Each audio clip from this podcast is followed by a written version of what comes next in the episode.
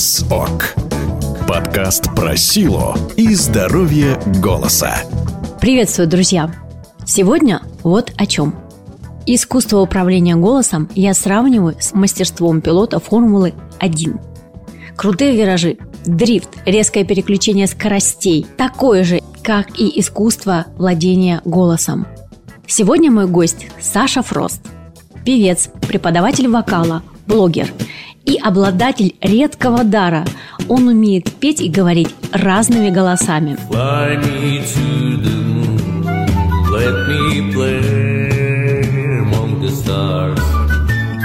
Let me see what spring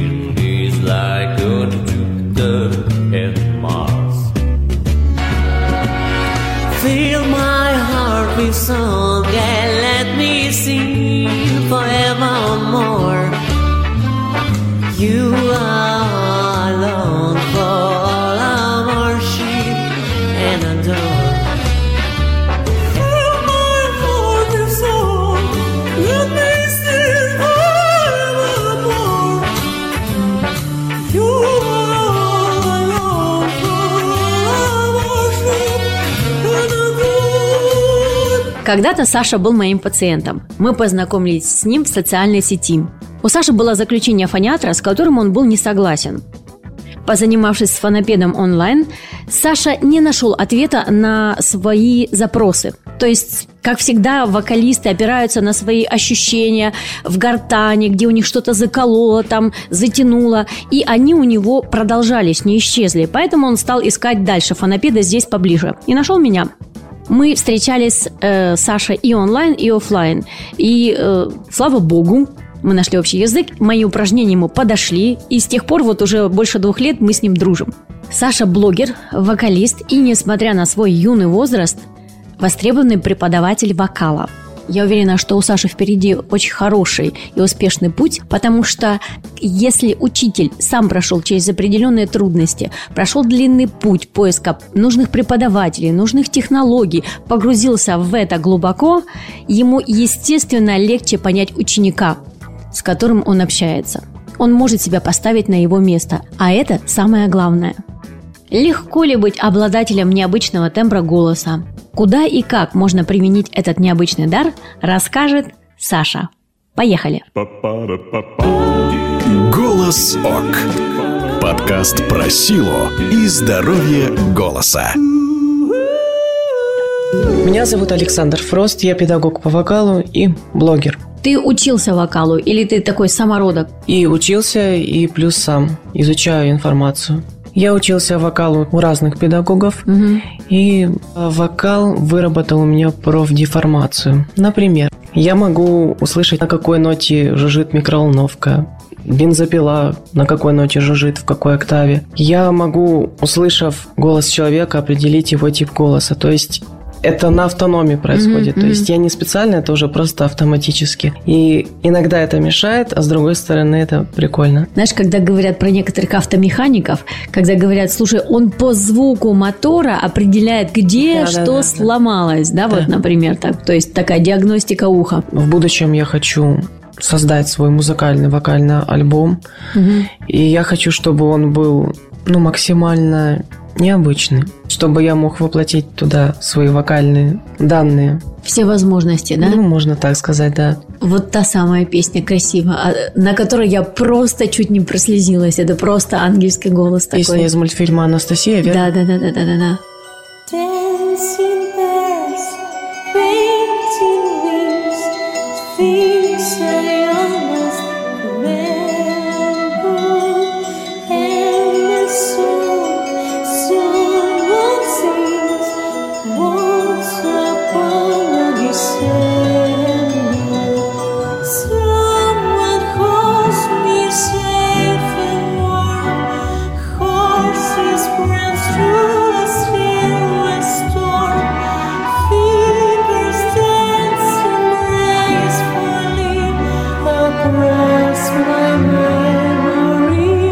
когда ты хочешь произвести впечатление на человека, ты эм, показываешь ему свои вокальные записи? Да.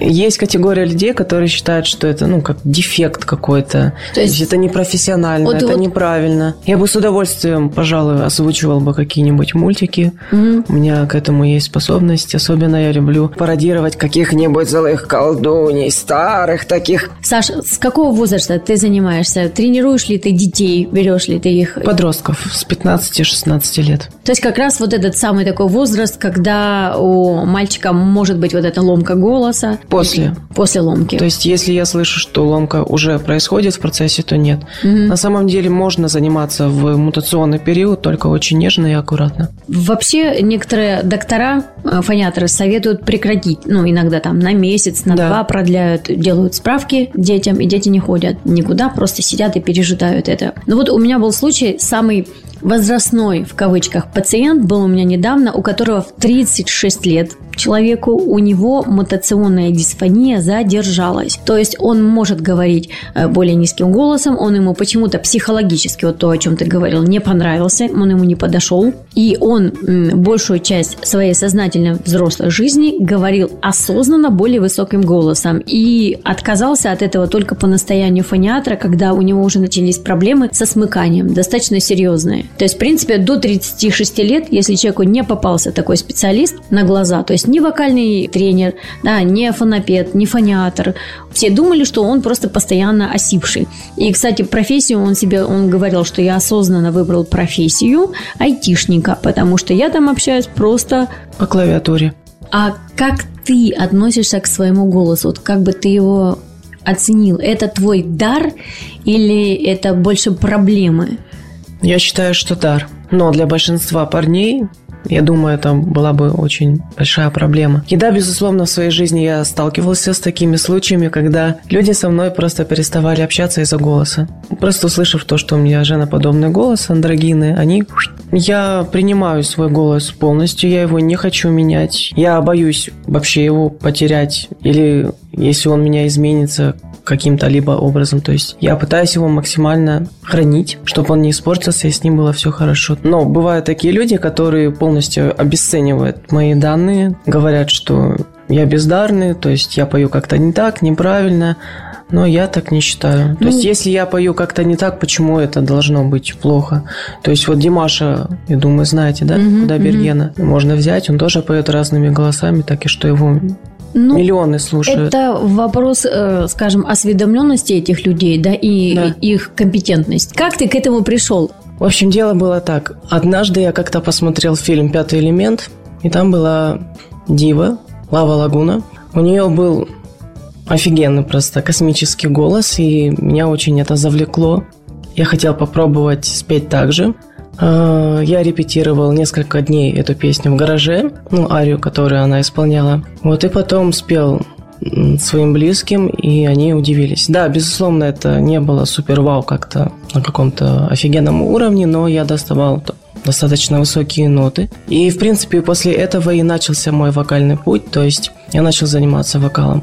А сколько тебе было лет тогда? Кажется, 12 или 13, я точно не помню. Было такое вот э, период мутационной дисфонии, да, когда у нас бывает очень часто у Мгм. парней. Все равно же какой-то был, да, какой-то Да, дискомфорт. да, да, как да. это проходило вот у тебя, у человека, у которого сейчас достаточно высокий голос? Ну, у меня прям каких-то болезненных штук не было, насколько я помню. То есть голос просто он низился, низился, низился, а потом он у меня поднялся. Был когда-то, как у всех мальчишек, такой звонкий, веселый, да, такой пионерский голосок, потом стал понижаться, Мгм. да, и потом вдруг устаканился вот в это. Саш, а ты свой голос к какому типу относишь? Тенор, контур, тенор или что это вообще? Лично я считаю, что у меня тенор.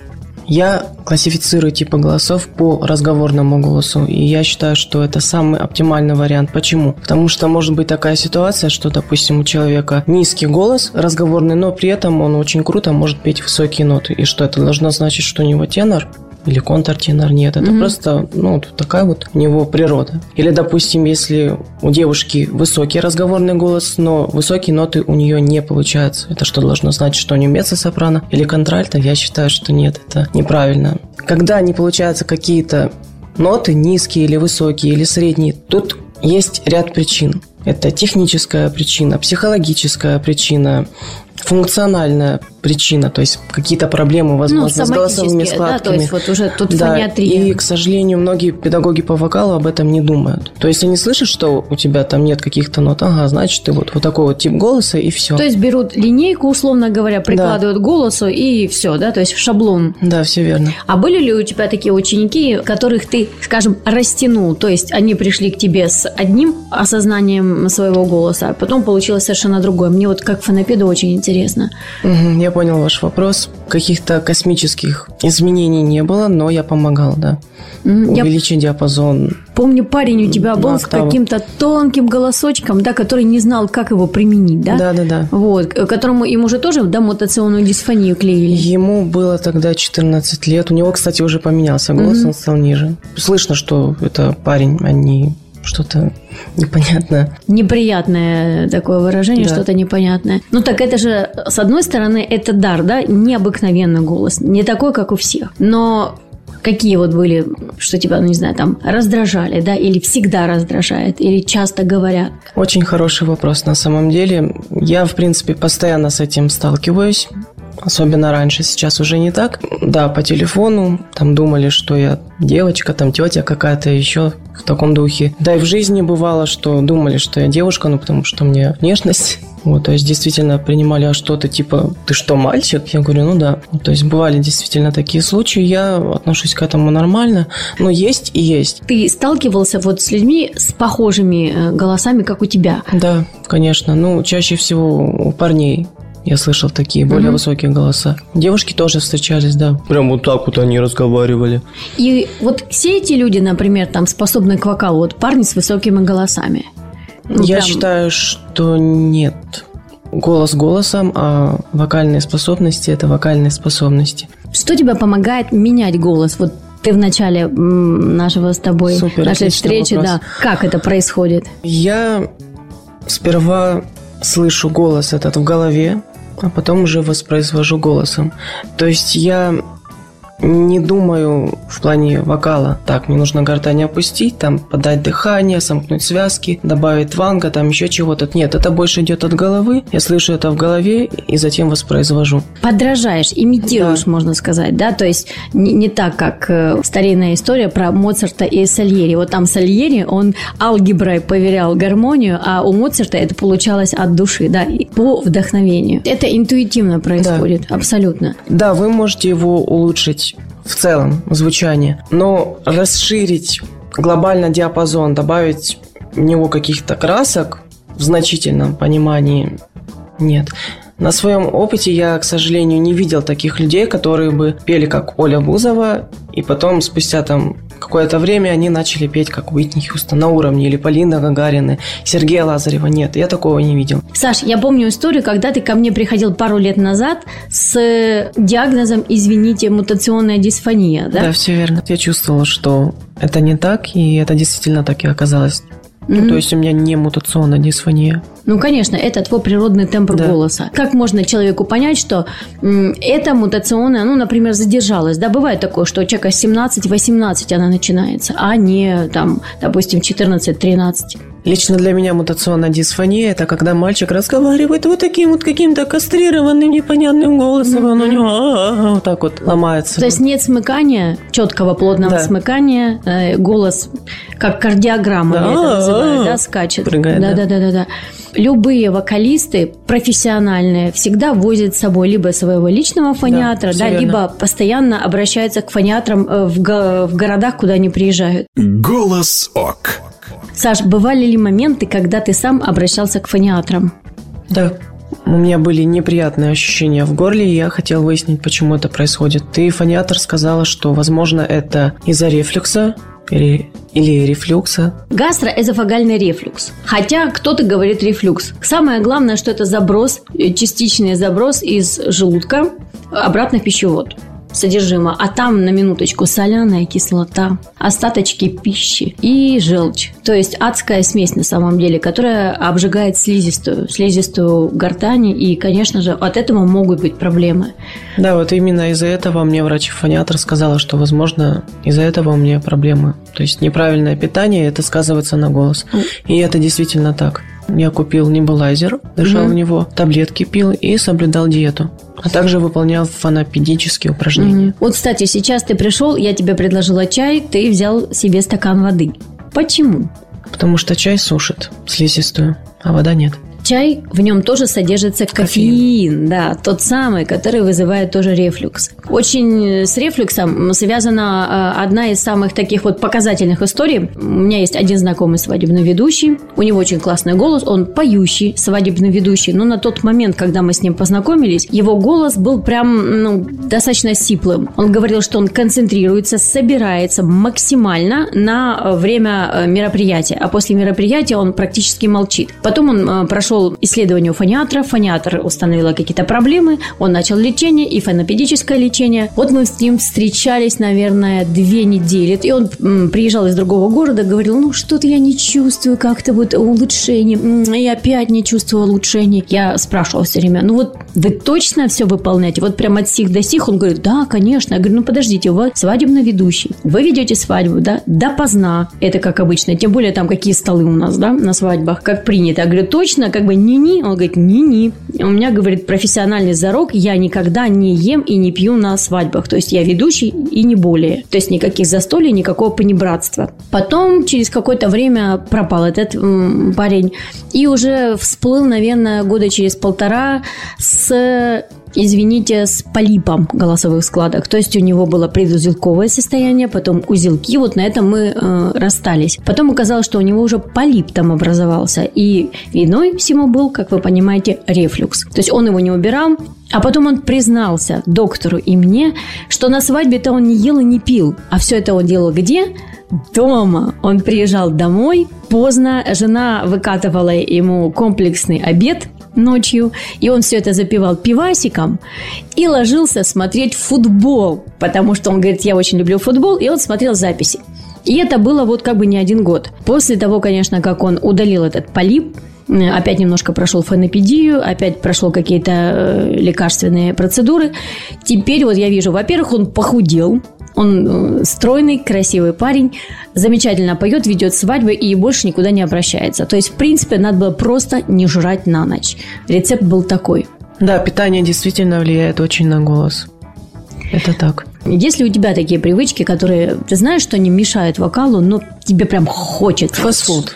Бургеры, шаурма, картошечка фри с соусом сырным. М, А были ли у тебя такие люди, ну, например, встречались там, может быть, педагоги, которые пытались вот тоже как-то к тебе вмешаться в твой Да. голос и на свой Конечно. лад, в кавычках, его усовершенствовать? Но это было для того, чтобы меня усреднить. То есть сделать, ну, чтобы я как все был. Вот положено, грубо говоря, мужчине разговаривать низким голосом, значит, вот так вот и должно быть, и никак иначе. Потому что если ты разговариваешь каким-то другим, более женоподобным голосом, то это как дефект. Вот меня прям, знаешь, что-то меня вот это женоподобное, меня прям это слово ну, как-то коробит, потому что я бы Да. не назвала это женоподобный голос, да? Да.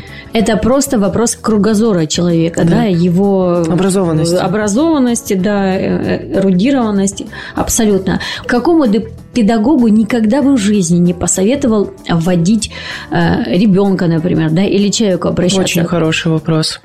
Я бы посоветовал никогда не водить своих детей, да и вообще, в принципе, ходить к тем педагогам, которые унижают, оскорбляют, кричат, матерятся. Я просто через это про- проходил и знаю, что это такое. Это очень сильно травмирует психику. Если есть проблемы с психикой, с нервами, это тоже обязательно скажется на голосе. Ну, у нас же есть такое заболевание, как истерическая афония, или эта афония, она называется функциональная, то есть на Да, нервной почве человек просто может потерять голос.